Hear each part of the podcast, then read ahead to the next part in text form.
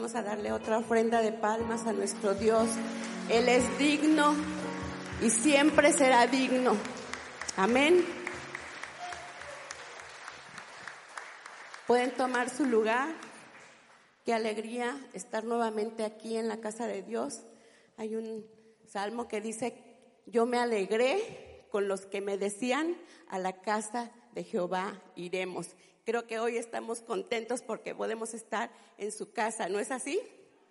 Y porque podemos estar en la comunión unos con otros, aunque con las limitaciones, pero nos vemos, nos vemos y juntos venimos a ser edificados por la palabra de Dios. ¿Cuántos están dispuestos hoy a ser edificados por su palabra? Amén. ¿Cuántos? ¿Todos? Gloria a Dios. Pues quiero empezar leyendo Ageo 2, 6 al 7. Ageo 2, 6 al 7. Dice su palabra, porque así dice Jehová de los ejércitos, de aquí a poco yo haré temblar los cielos y la tierra, el mar y la tierra seca, y haré temblar todas las naciones. ¿Y saben qué va a pasar después de todo este temblor? Dice aquí, y vendrá el deseado de todas las naciones. ¿No es glorioso esto? Después de este sacudimiento, vendrá el deseado de todas las naciones. Y luego dice adelante, y llenaré esta casa, llenaré de gloria esta casa y llenaré de gloria esta casa. Eso me emociona, no sé a ti. Llenaré de gloria esta casa.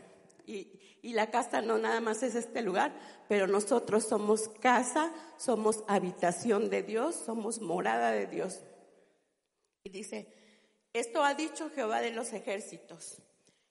Entonces, vemos en todas las naciones se está viviendo un sacudimiento, como ya le hemos dicho mucho, la pandemia y tantas cosas que están sucediendo, hechos sin precedentes. Nunca antes en la historia de la humanidad habían sucedido cosas como las que estamos viendo hoy. Y la pregunta es, ¿nosotros estamos firmes? ¿Estamos preparándonos para lo que todavía viene? Y lo más importante, ¿estamos preparándonos para el que viene? ¿Estamos preparándonos? Creo que sí, yo tengo fe de que así sea. Entonces, dice que todo se está sacudiendo, eh, el propósito y todo lo que nosotros podamos tener, las metas que podamos tener y todos nuestros anhelos, aún todo eso está siendo sacudido. ¿Y saben por qué? Porque aún en la tierra todavía Cristo no es el deseado de las naciones, tal vez es el deseado de su iglesia, pero no es todavía el deseado de todas las naciones. ¿Y para qué está pasando todo este sacudimiento?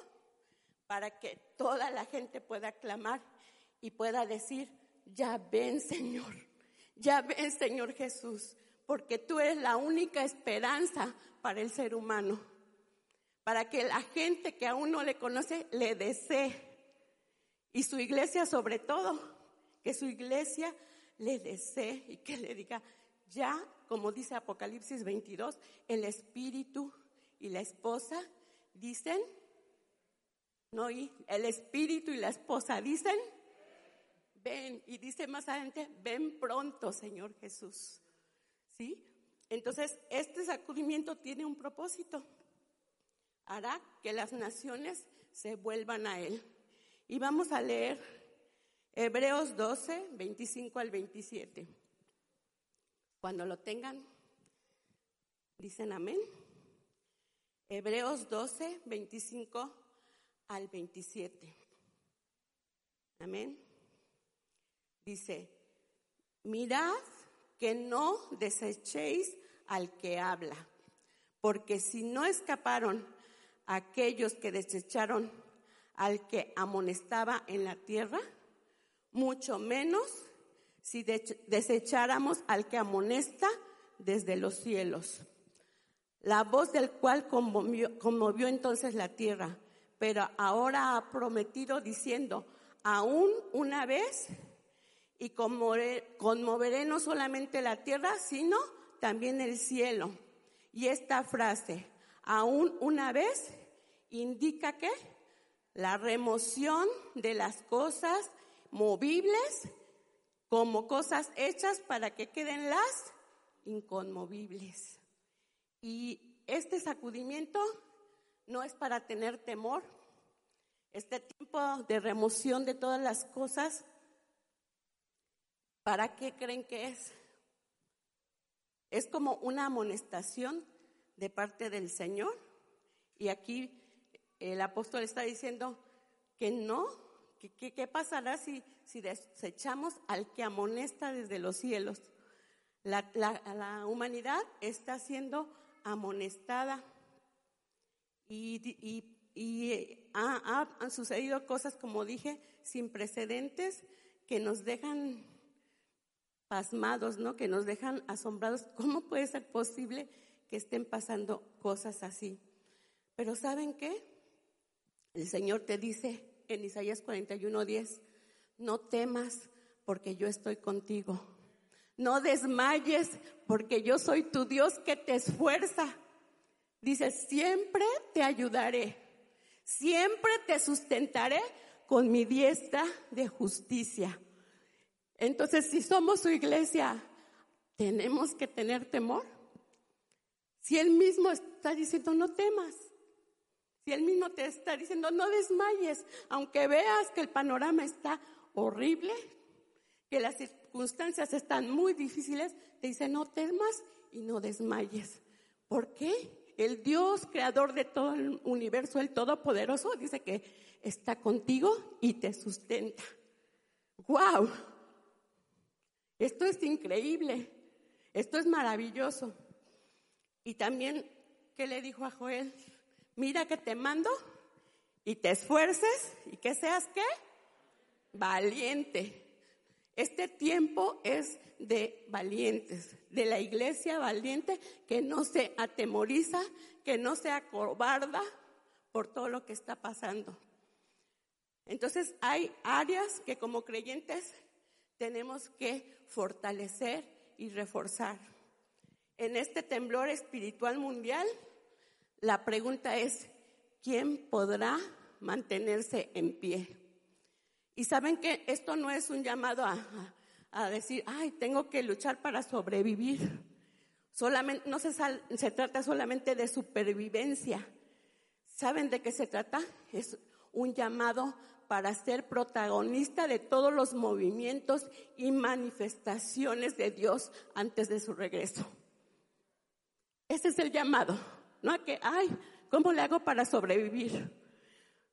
Cuando la pandemia, decía un joven, la pandemia no está respetando ni a hijos de Dios, ni a pastores, ni a líderes, ni a los famosos, ni a nadie.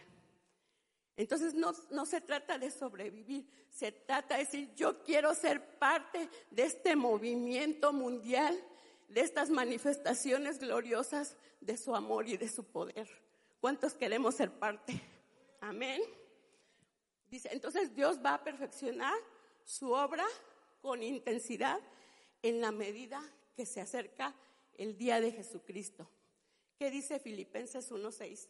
Muchos lo saben de memoria estando persuadido de esto, que el que comenzó en vosotros la buena obra, ¿qué va a pasar? La va a perfeccionar hasta el día de Jesucristo.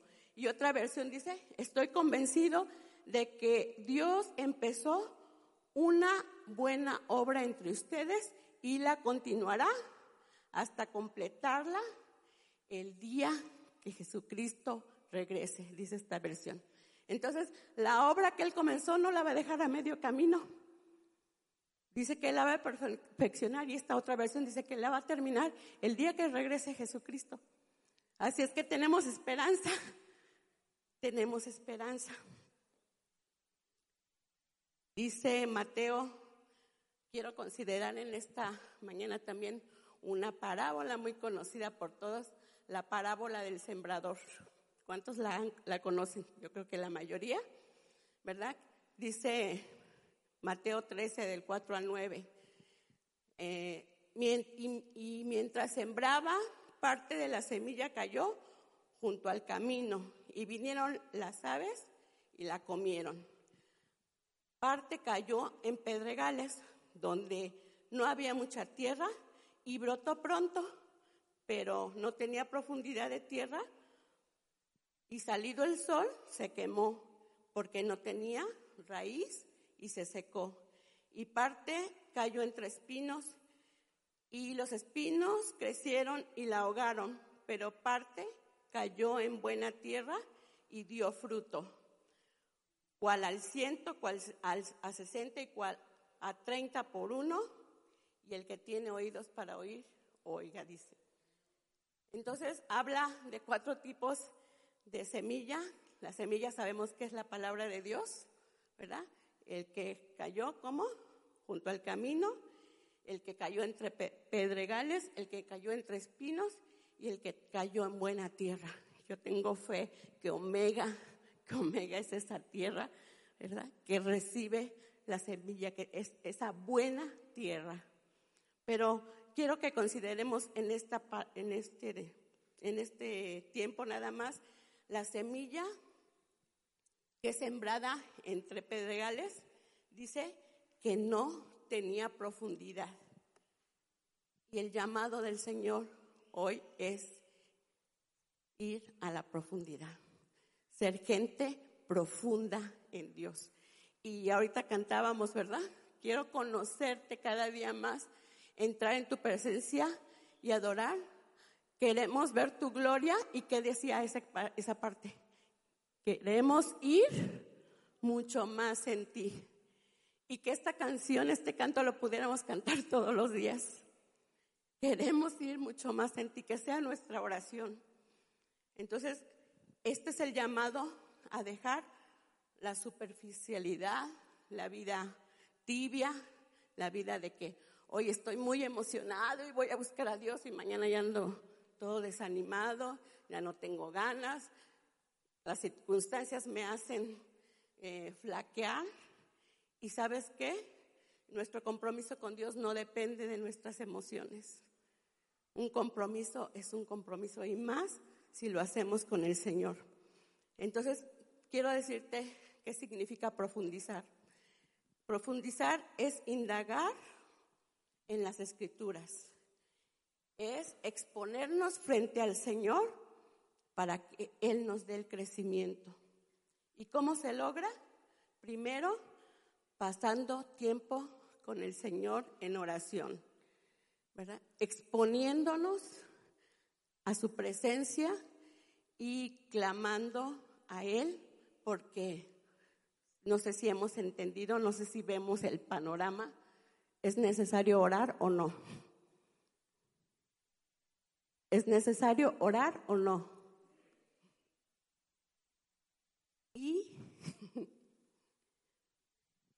Y la segunda cosa es congregándonos como iglesia, porque solamente dice una escritura que solamente juntamente con todos los santos podemos entender lo alto, lo ancho y lo profundo del amor de Cristo que excede todo conocimiento.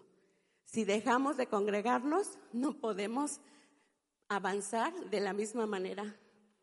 No podemos edificarnos unos a otros.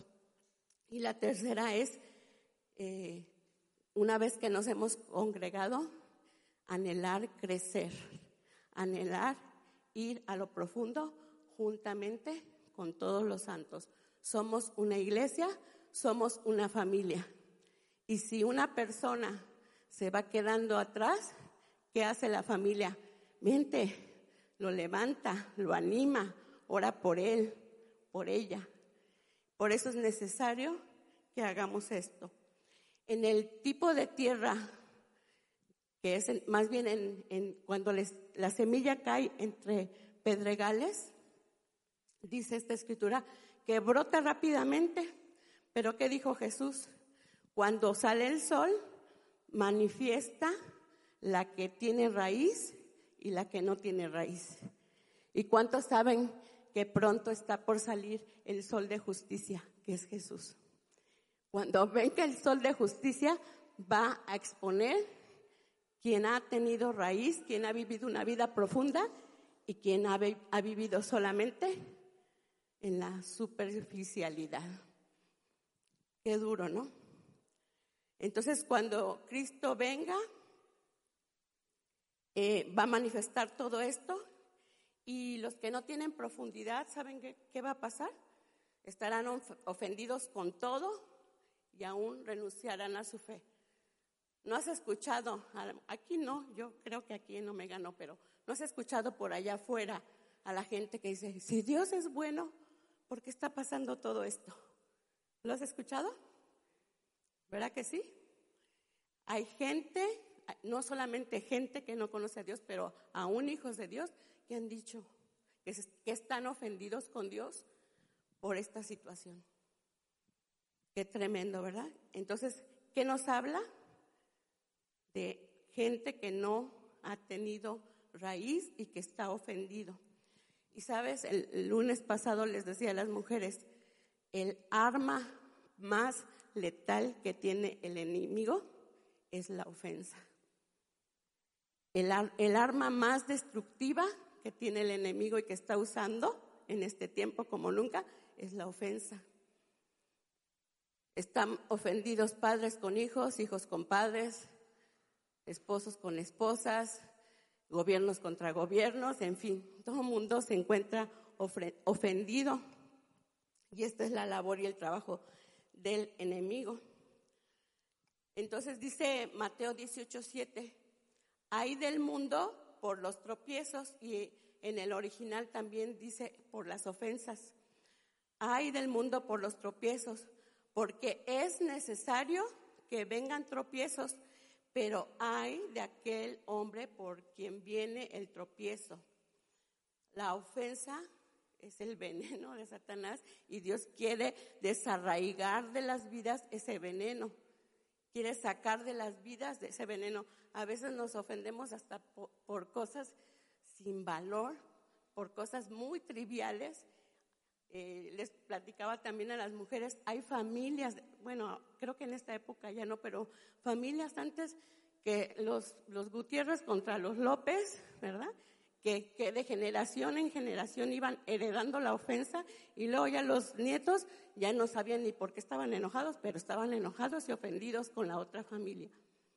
Y se arraiga tan tremendamente en el corazón la ofensa, si le permitimos, que destruye. Entonces el Señor quiere hacernos libres. Por eso el mensaje hoy a todas las naciones es oren, oren, oren, para que no tropiecen, no abracen ofensas y puedan ser hallados dignos. ¿Nos gusta esa parte? ¿Sí? Oren, oren, oren. ¿Nos gusta? Amén. Qué bueno que si hay algunos. Yo tengo fe que nuestra reunión de oración va a ser más grande. Amén. Entonces dice, está escrito antes de entrar a la era venidera, muchos van a flaquear, muchos van a un apostatar de su fe. Por un lado, vemos este incremento en la manifestación de la maldad y si no es así, no has visto que en esta generación se han aprobado las leyes más perversas y más inmorales? Échate un clavado a los libros de historia a ver si ha, habido aprobación de leyes como las que hoy se están aprobando. O los que les gusta la historia, ¿alguno me puede decir que haya algo semejante a lo que hoy estamos viendo? Entonces dice que están aprobando, el orgullo del hombre está haciendo aprobar leyes de esta magnitud. ¿Por qué? Porque quieren ir en contra de Dios y todo lo que es su reino. Entonces, si Dios dice que no, no matarás, ah, pues vamos a aprobar la ley del aborto. Somos más interesantes que Dios. Y el Señor dice que, que no debemos de tener relaciones fuera del matrimonio o que no se echará varón con varón, mujer con mujer, y que dicen, ah, pues ahora no solo va a estar permitido, sino aún se van a poder casar. Y van en contra de lo establecido por Dios, ¿no es así? Qué tremendo. Y no se diga de las instituciones educativas que ahora están siendo usadas para el adoctrinamiento ideológico de nuestros niños, que desde el kinder les empiezan a meter ya ideas ideológicas, ideologías de género. Y, y a mí me consta porque yo entré a la página oficial de la SEP y busqué, porque ahora lo que, lo que están promoviendo es la educación sexual integral y busqué ese, ese programa, lo encontré, existe. Aunque tú no lo creas, están siendo adoctrinados los niños desde kinder para que ahora piensen, es normal una familia de dos mamás o una familia de dos papás. Es normal. Y tú decides lo que quieras hacer, si quieres ser niño o si quieres ser niña. Y ahí está muy claro, no sé en la primaria, pero si desde el kinder lo están promoviendo, entonces en esta generación se están promoviendo las leyes más perversas y más en contra de la voluntad de Dios. Hasta me hace temblar. Pero al mismo tiempo también, por otro lado, estamos viendo las manifestaciones poderosas del Señor. Estamos orando, estamos clamando y lo hemos visto en el grupo de oración de mujeres, como Dios responde prontamente. Algunos que, que, hemos orado, algunas peticiones que hemos levantado por algún enfermo y ha muerto, de todos modos Dios contestó porque ya está sano por la eternidad. Pero Dios está manifestando de una manera también sin precedentes.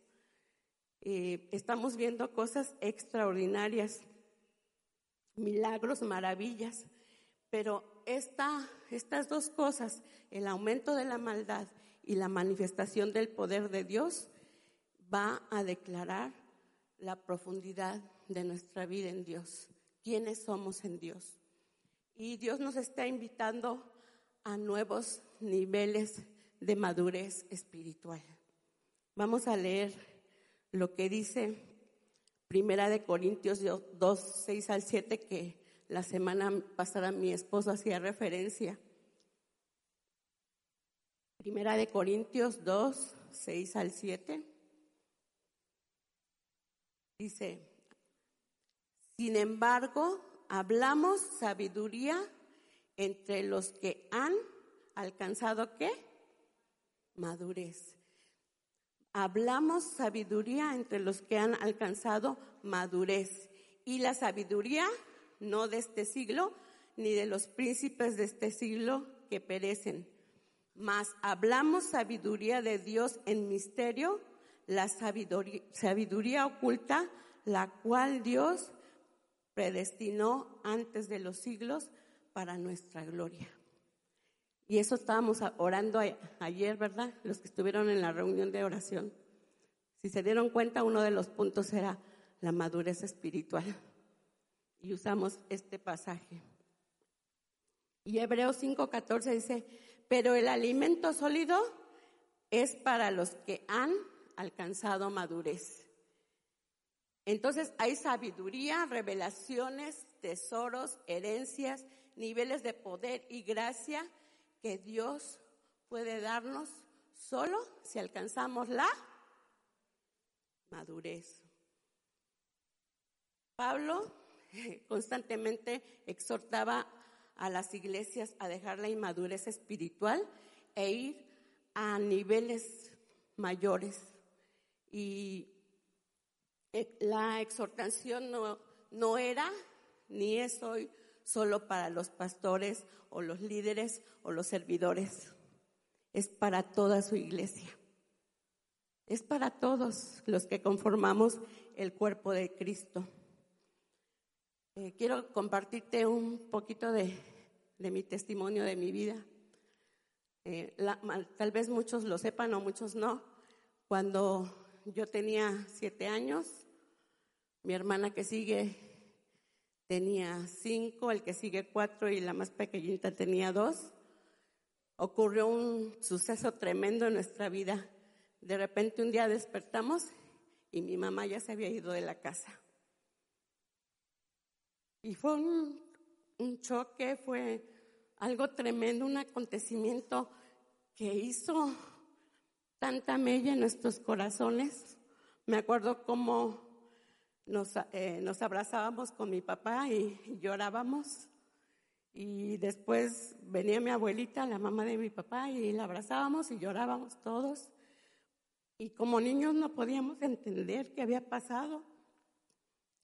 Entonces yo recuerdo que vino una fuerza que yo creo que fue Dios mismo, que yo dije, tengo que cuidar a mis hermanitos. Y yo agarraba a mis hermanitos y los cuidaba y los bañaba y hacía lo que podía. Me acercaba con mi papá y mi papá y yo empezábamos a hacer la comida. Una niña de siete años. Hacíamos la comida, pues quién sabe cómo salía, pero la hacíamos. Y tomé ese reto. Y después de un tiempo, mi abuelita se vino a vivir con nosotros porque era imposible para mi papá trabajar, cuidarnos y suplir todo, ¿no? Entonces dejó de trabajar, mi abuelita se vino a vivir con nosotros, pero ella no había estudiado, entonces yo seguí tomando ahí la batuta y yo me sentaba con mis hermanos a hacer la tarea, a revisarles las tareas y estaba al tanto de todo lo que ellos necesitaban y eso nos hizo muy unidos. Yo creo que esa fue la razón por la que siempre fuimos muy unidos. Entonces, ¿qué pasó? Ese acontecimiento en mi vida me hizo madurar a esa edad. Si hubiera sido otra, hubiera dicho, pues yo soy niña, a mí que me atiendan, a mí que me cuiden. Si hubiera tomado esa postura, pero yo tomé este reto y sé que fue Dios en mi vida y cubrí de alguna manera ese hueco, ese, esa situación, la tomé en mis manos y aún a veces le decía a mi papá cuando lo veía triste o que lloraba, le decía, no te preocupes papá, todo va a estar bien. Lo abrazaba, me acuerdo. Entonces, cuando viene una situación así difícil a nuestra vida, nos hace madurar. Entonces, si estamos viendo todo esto en el mundo, ¿qué no será necesario que, que como hijos de Dios, como iglesia, anhelemos madurar? Mira, quiero decirte, hoy vemos situaciones que parecen insoportables, pero no reaccionamos no nos congregamos, le decía una persona, yo pensé que cuando se reanudaran las reuniones presenciales, todos íbamos a estar desesperados por estar en la iglesia y no íbamos a faltar ya ningún domingo. Yo así me imaginé, pero luego me doy cuenta que las reuniones se han vuelto de relevos, ¿no? Unos domingos vienen unos, otros domingos vienen otros. Y los que siempre están firmes, claro, los que siempre están fieles y nunca faltan. Entonces yo así me imaginé. Eh, luego también mm, vemos la situación y eso no nos empuja a escudriñar más la palabra y seguimos siendo inmaduros, enredados con problemas sin sentidos, discutimos por cuestiones de dinero, por situaciones domésticas, porque la comida no te quedó bien, que por el perro, que por el vecino y por cosas tan triviales se forman conflictos, pero esto es el síntoma de la inmadurez.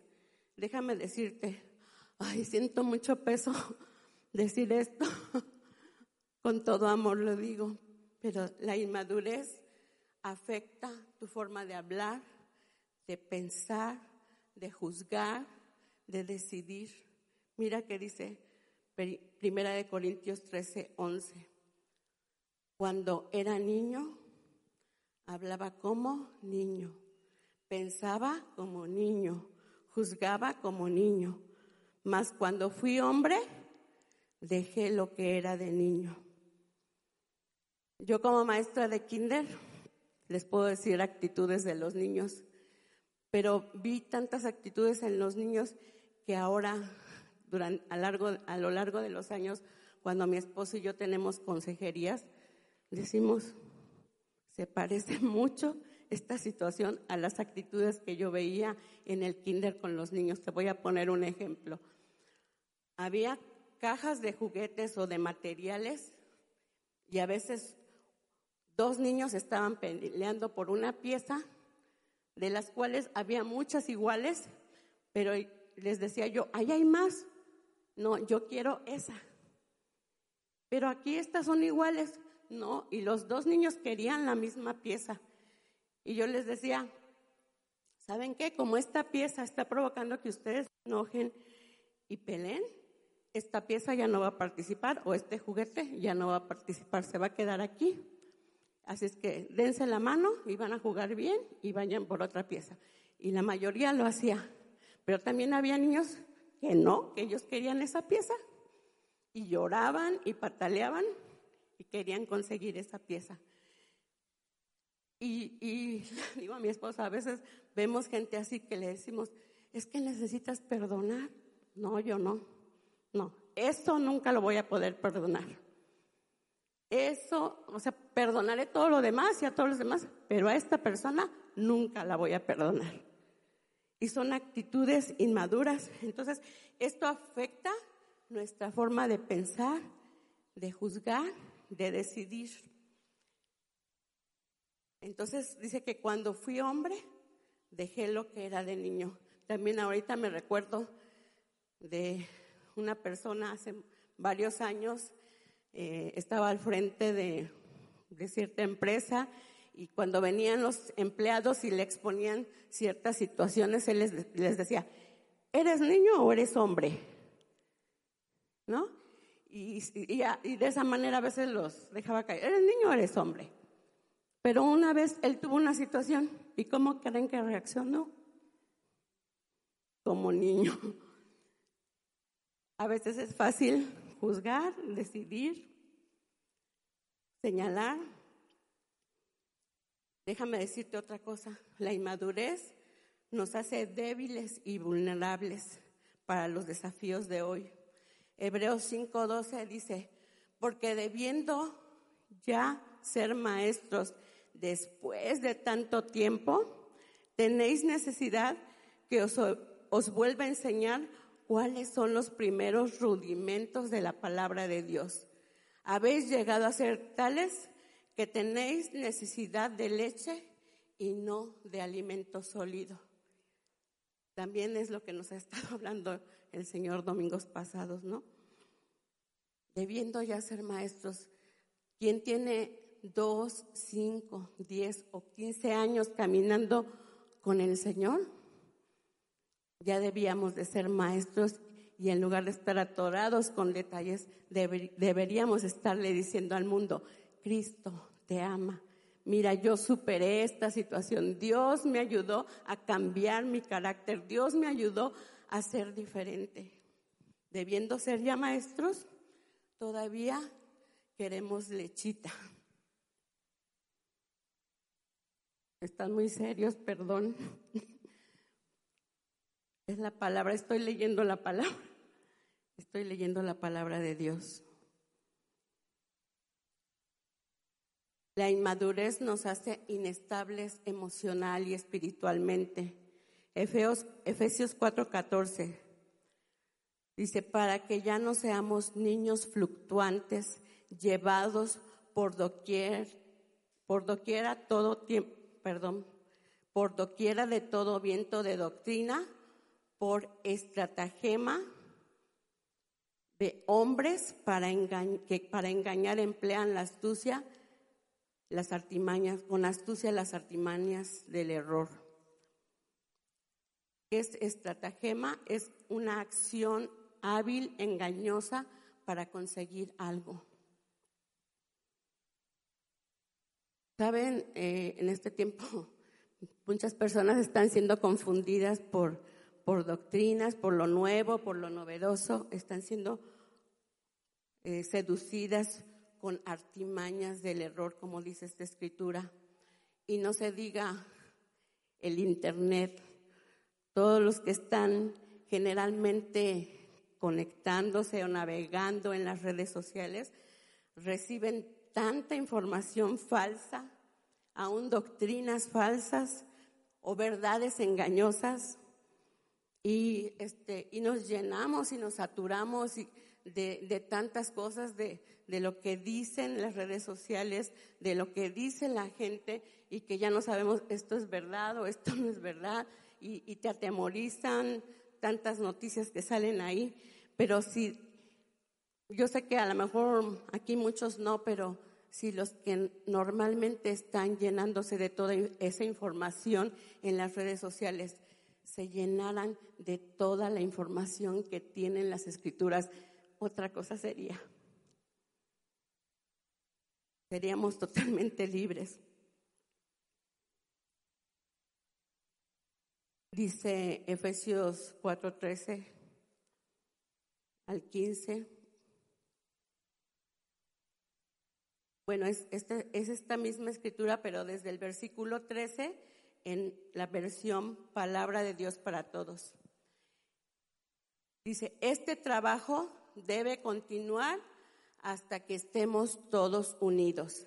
Este trabajo, ¿cuál es este trabajo? de ir a otro nivel, de salir de todas estas cosas, dice, hasta que estemos todos unidos en lo que creemos y conocemos acerca del Hijo de Dios. Nuestra meta es convertirnos en gente madura. ¿Puedes decir conmigo? Nuestra meta es convertirnos en gente madura. Y luego dice, vernos tal como Cristo y tener toda su perfección, dice, esta versión. Dice, así no nos portaremos como niños. Dile al que está a tu lado, así no nos portaremos como niños. No, y dile, no tengas miedo, no te dé pena. Así no nos portaremos como niños, ni seremos como un barco a la deriva arrastrados por cualquiera nueva enseñanza de quienes buscan engañarnos con trampas. Por el contrario, aquí dice esta versión, maduraremos y seremos como Cristo en todo sentido. Maduraremos y seremos como Cristo en todo sentido, enseñando la verdad con amor ya que Cristo es la cabeza y el cuerpo depende de Él. Así dice esta, esta versión y empezó diciendo que este trabajo continuará hasta que estemos todos unidos, porque todos sabemos que un reino dividido no va a prevalecer. Por eso es tiempo de caminar como esa iglesia unida, como lo declara Filipenses 2.2. Entonces, háganme verdaderamente feliz poniéndose de acuerdo de todo corazón entre ustedes, amándose unos a otros y trabajando juntos con un mismo pensamiento y un mismo propósito. Esta es la meta, que seamos la iglesia unida. Este tiempo requiere eso que yo ya no estoy solamente preocupado por mis necesidades, mis intereses, pero que me preocupo cuando una familia en Omega no tiene para comer. Cuando una persona en Omega está enfermo y me uno al clamor para clamar para que Dios envíe la sanidad. Cuando una persona está deprimido o, tiene una situación, un conflicto en su matrimonio y lucho juntamente con esa persona para que Dios restaure su matrimonio, Para eso es la unidad. Para eso es, para eso el Señor nos quiere unidos y como dice al final aquí, porque Cristo es la cabeza y todo el cuerpo depende de Él. ¿Sí? Es necesario.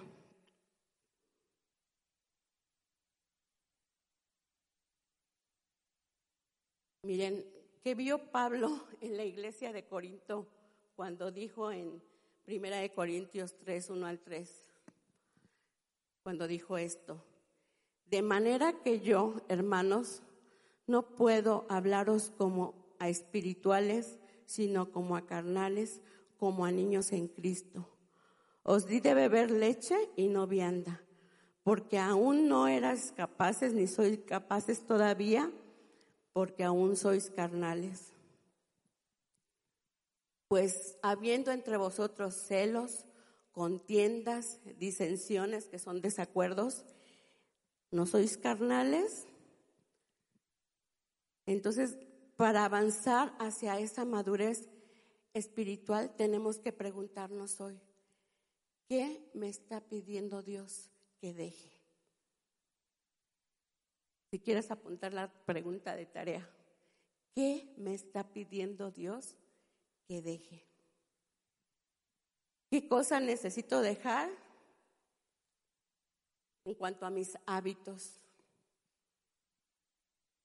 Si tú tienes el hábito de ver las novelas o las series o Netflix, tal vez es un hábito que te está frenando para tu madurez espiritual. Tienes que buscar en Dios estas respuestas. ¿Qué formas de pensar? ¿Qué paradigmas o, modelos? ¿Qué formas de actuar? Como dice esta escritura, celos, contiendas, desacuerdos. ¿Qué formas de relacionarme? ¿Qué lugares tengo que dejar? ¿Qué me está pidiendo Dios también que tome? Esa es otra pregunta. ¿Qué, me está pidiendo Dios a mí en lo personal? Porque yo no puedo decir que lo que a mí me está pidiendo sea lo mismo que a ti te está pidiendo.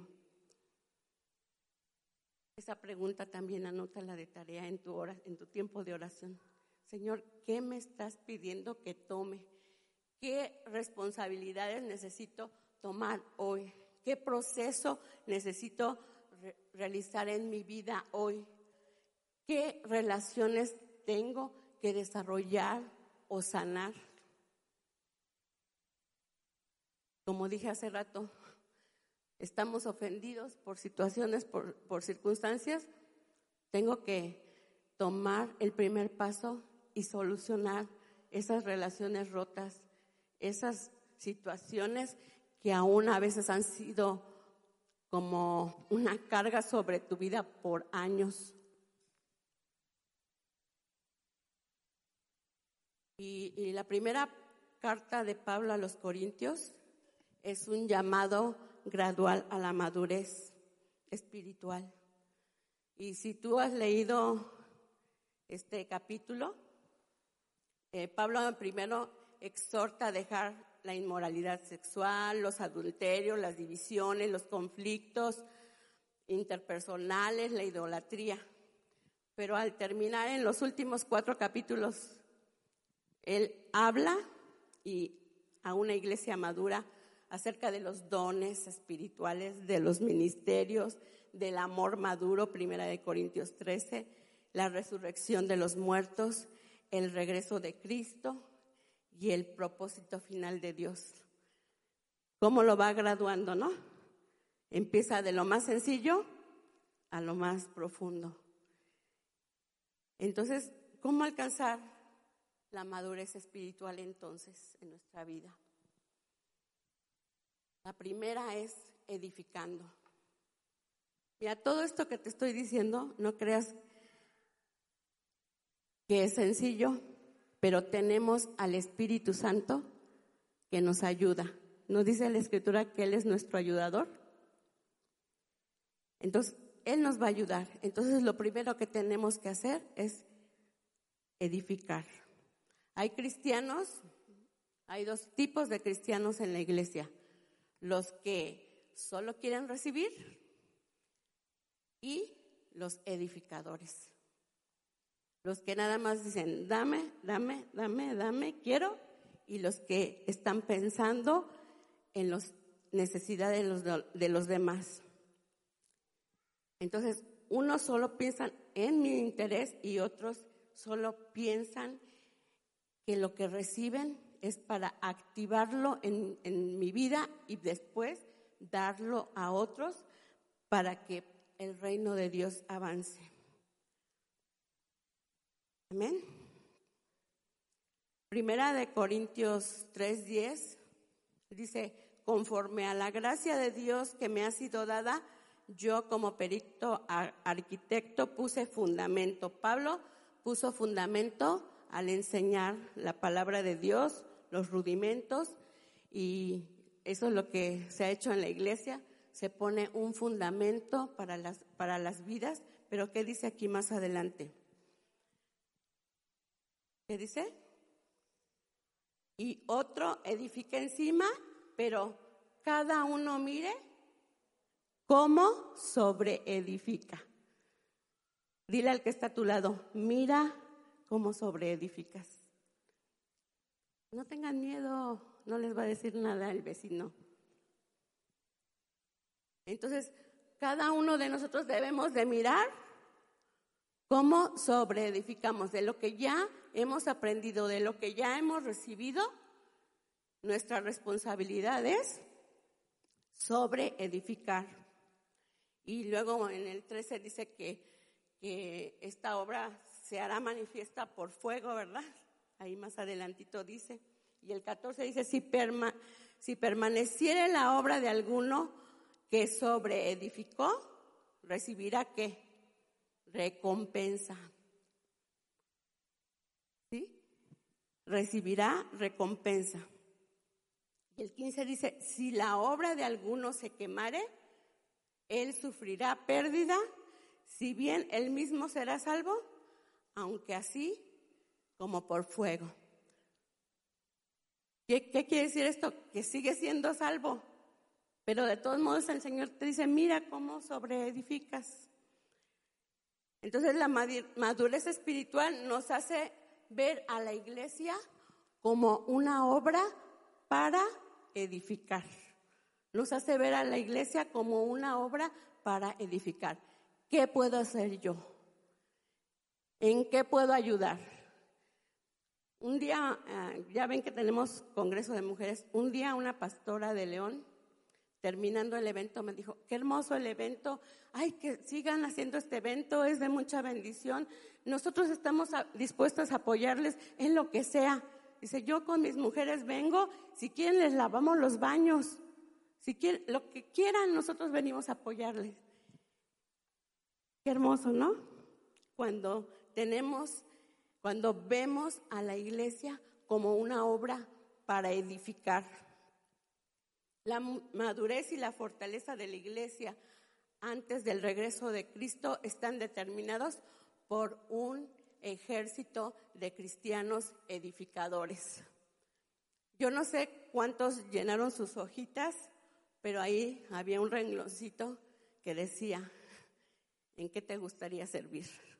o cómo te gustaría apoyar. Y si no la has llenado, todavía tienes oportunidad, espero que haya hojitas. Ahí puedes pedirla con los sugieres.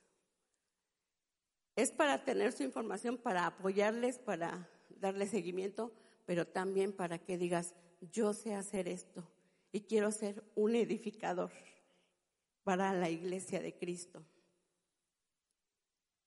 La segunda manera en que podemos alcanzar la madurez espiritual es siendo administradores de los misterios de Dios. ¿Y qué es un misterio? Es una verdad divina revelada.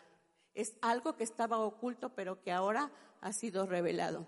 ¿Cómo tenemos revelación de los misterios? Pues indagando en la palabra, ¿verdad? Cuando tú lees la escritura y el Espíritu Santo te abre la escritura y entonces viene esa revelación, viene ese entendimiento eso es lo que significa misterio. son doctrinas reveladas. Entonces, una mentalidad madura nos hace servidores de Cristo, pero con una mentalidad de administradores fieles, como lo dice Primera de Corintios 4, 1 y 2. Así pues, tengamos los hombres por servidores de Cristo y administradores de los misterios de Dios. Ahora bien, se requiere que los administradores, de los administradores, que cada uno sea hallado fiel. Dice Mateo 13, 11. Él respondió y les dijo, él respondiendo les dijo, porque a vosotros os es dado saber los misterios del reino de los cielos, mas a ellos no les es dado. A nosotros como su iglesia nos es dado este privilegio de saber los misterios de Dios. Los misterios de Dios son un llamado a profundizar también. ¿Sabías esto? Son un llamado de Dios a profundizar, a ya no estar satisfecho hasta donde hemos llegado. Tal vez hemos avanzado, tal vez hemos llegado a cierto nivel, pero no estamos satisfechos porque sabemos que en Dios siempre, siempre, siempre hay más. Siempre va a haber más. Entonces, Dios está levantando una generación que profundiza en sus misterios y los administra. Es dar de gracia lo que de gracia hemos recibido. ¿Cuántos aquí han recibido algo de Dios? ¿Pueden levantar su mano? Entonces, creo que todos, entonces si todos hemos recibido algo de Dios, la invitación es da de gracia lo que de gracia has recibido. Amén. Dice, la madurez espiritual nos hace ver a la iglesia como una fuente de recursos para multiplicar y desarrollar. Los misterios o revelaciones de Dios son un alimento que va a fortalecer a la iglesia antes del regreso de Cristo. Y el último punto, porque creo que ya se me están cansando, ¿verdad? ¿Quién está cansado? Nadie. Ah, qué bueno. El último punto que nos va a ayudar a alcanzar la madurez espiritual es amando. Amando. El cristiano maduro quiere tener amor para darlo a los demás. El inmaduro no le interesa amar, solamente quiere tener la razón. ¿Han conocido a alguien así? El maduro desarrolla el amor que el Espíritu Santo le suministra. El inmaduro desarrolla un amor emocional, condicional y centrado en sí mismo. El maduro, dando amor, lo transforma todo. De esos hay muchos, muchos aquí en Omega, ¿verdad? Sí, sí. El maduro, dando amor, lo transforma todo. El inmaduro vive criticando y no transforma ni contribuye en nada. Pero el amor de Dios es tan maravilloso, es incondicional. Mira, primera de Juan 4:8 dice, el que no ama, ya se lo saben, no ha conocido a Dios. El que no ama, no ha conocido a Dios, aunque tengas 20 años o 30 asistiendo a la iglesia. El que no ama no ha conocido a Dios porque Dios es amor. Y cada vez que amamos, estamos manifestando el amor de Dios, o sea, es Dios en nosotros, Dios a través de nosotros ama, si se lo permitimos. Romanos 13:10 dice, el amor no hace mal al prójimo, así que el cumplimiento de la ley es el amor. Qué hermosa escritura. El cumplimiento de la ley es el amor. Aunque sé, como he dicho muchas veces, hay muchas personas que son muy difíciles de amar. Pero si Dios vive en ti, si Dios mora en ti, permítele que Él ame a través de tu vida. Satanás puede falsificar muchas cosas en el cuerpo de Cristo, pero no el amor. No el amor. Y quiero leer Primera de Corintios 13, que también todos lo conocen, en la nueva versión internacional, está hermoso. Eh, es, este pasaje describe magistralmente el amor. Dice el versículo 4, el amor es paciente, el amor es bondadoso, el amor no es envidioso ni jactancioso ni orgulloso, no se comporta con rudeza. Por ahí si hay algunos ásperos, ásperos, perdón. Dice que el amor no se comporta con rudeza, no es egoísta, no se enoja fácilmente, no guarda rencor. El amor no se deleita en la maldad, sino que se regocija con la verdad. Todo lo disculpa. Dice algunas cosas, todo lo disculpa, todo lo cree, todo lo espera, todo lo soporta. El, el, amor jamás se extingue, mientras que el don de profecía cesará, el de lengua será silenciado y el de conocimiento desaparecerá. El amor no se va a extinguir. Y dice el versículo Dios, perdón, 10, que ya leímos ese pasaje. Pero cuando llegue lo perfecto, versículo 10, perdón, pero cuando llegue lo, lo perfecto, cuando llegue lo perfecto, lo imperfecto desaparecerá. ¿Quién es lo perfecto? Nuestro Dios. Cuando llegue nuestro Dios, cuando Él regrese, esto va a ser glorioso, lo imperfecto va a desaparecer para siempre. Y luego, ¿por qué incluye el apóstol Pablo este pasaje que ya habíamos leído? Cuando yo era niño, hablaba como niño, pensaba como niño, razonaba como niño, pero cuando llegué a ser adulto dejé atrás las cosas de niño. Y termina este capítulo diciendo, ahora permanecen estas tres cosas, la fe, la esperanza y el amor. Y el mayor de ellos es, el mayor de ellos es el amor.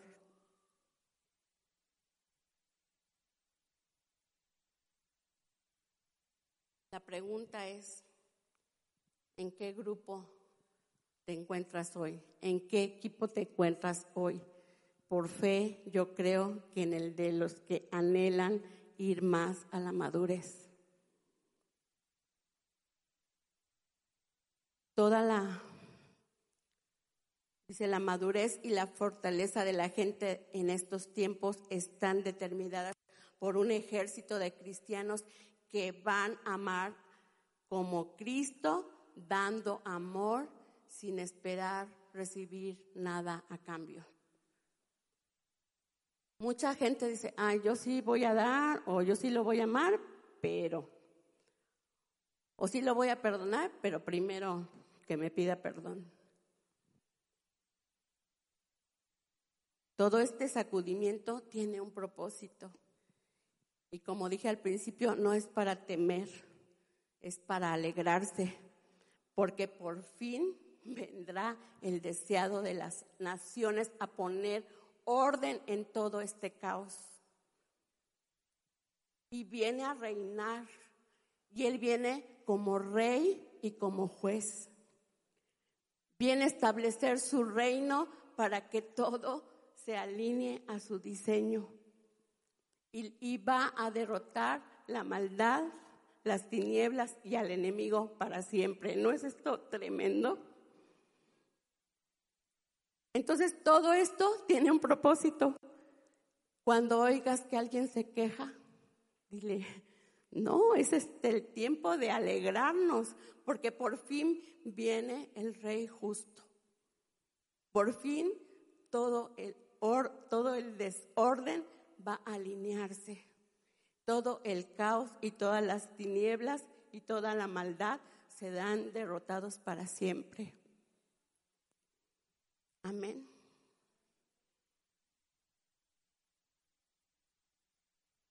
Entonces, ¿es necesario o no es necesario ir a la madurez? Es necesario. Dice Romanos 13, 11, y esto conociendo el tiempo, que es ya hora de levantarnos del sueño, porque ahora está más cerca de nosotros nuestra salvación que cuando creímos. Está más cerca. ¿No te alegra esto? Y aunque pasemos, oraba Ceci ayer, pase lo que pase, ¿verdad Ceci? ayer en el tiempo de oración, pase lo que pase, Señor, aquí estamos. Entonces, pase lo que pase, venga lo que venga, nosotros nos levantaremos como esa iglesia madura por la cual tú vienes. Amén. Vamos a ponernos de pie y ¿qué te parece si tú con tus palabras le dices, Señor, si estoy en el grupo de los inmaduros, sácame de ahí, ayúdame a salir de ahí.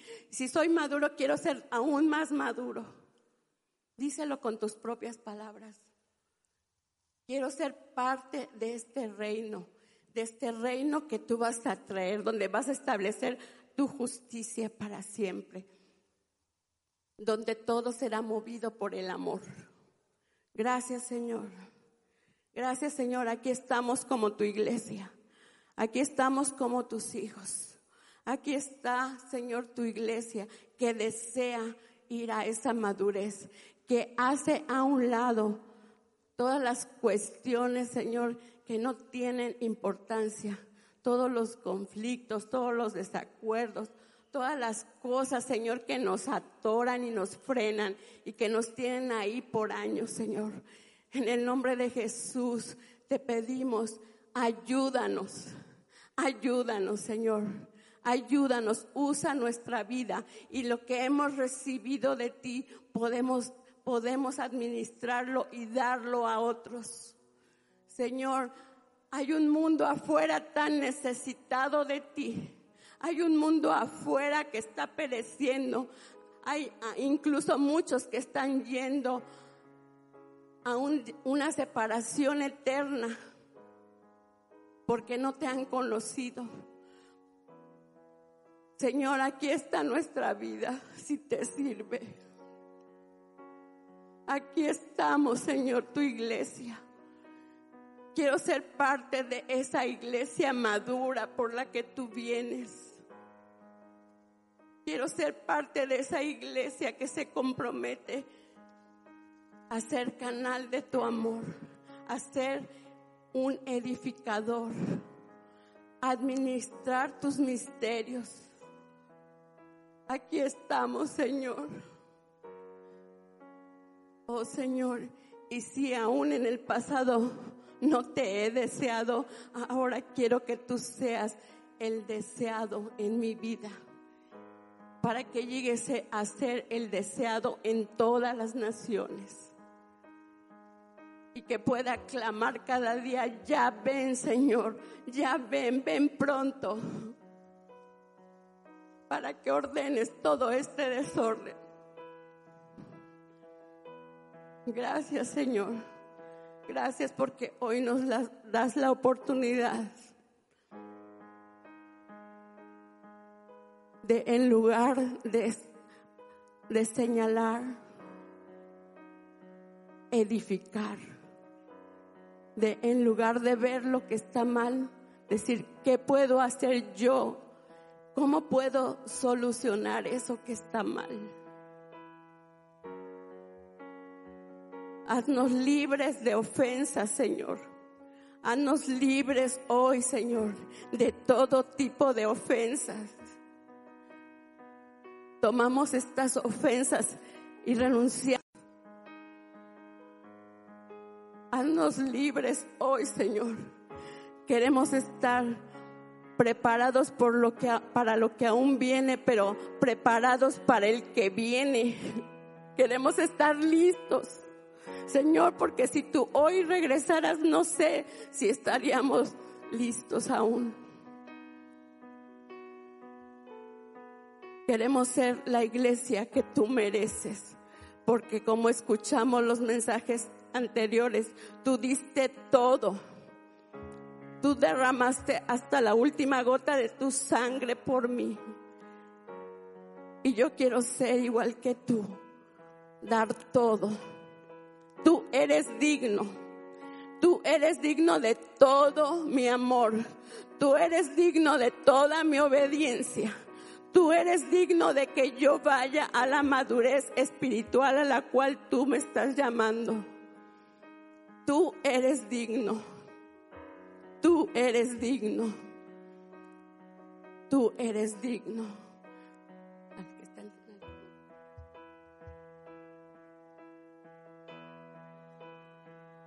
Puedes cantar con nosotros. Quiero conocerte cada día más. Revélanos tu gloria, revélanos quién eres tú, revélanos lo que tú quieres de nosotros. Cántalo con todas tus fuerzas, con todo tu corazón.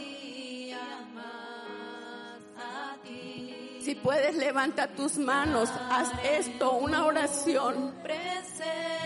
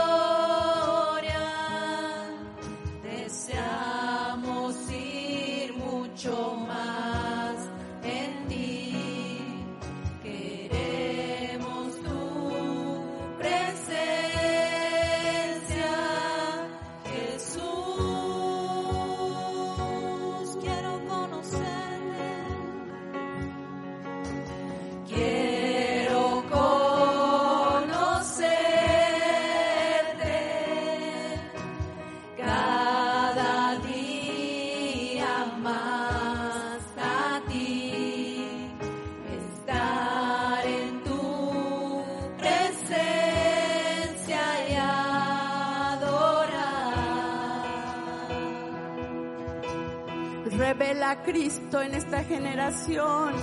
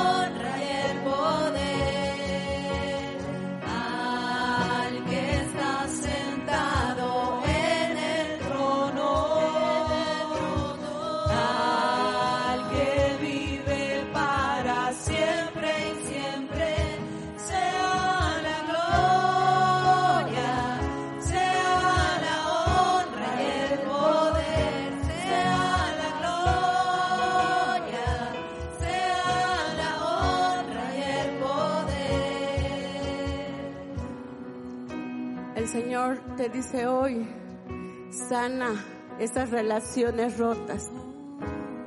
Haz lo que tengas que hacer para que nada detenga lo que yo quiero hacer en tu vida. Para que nada detenga las cosas poderosas que yo quiero manifestar en ti. Da el primer paso. Sana, perdona, sana relaciones. Y te vas a sorprender de las maravillas que serán manifestadas en tu vida y para que les las puedas manifestar a otros. Sana relaciones. Esta es la encomienda del Señor. Puedes dar una ofrenda de palmas al Rey.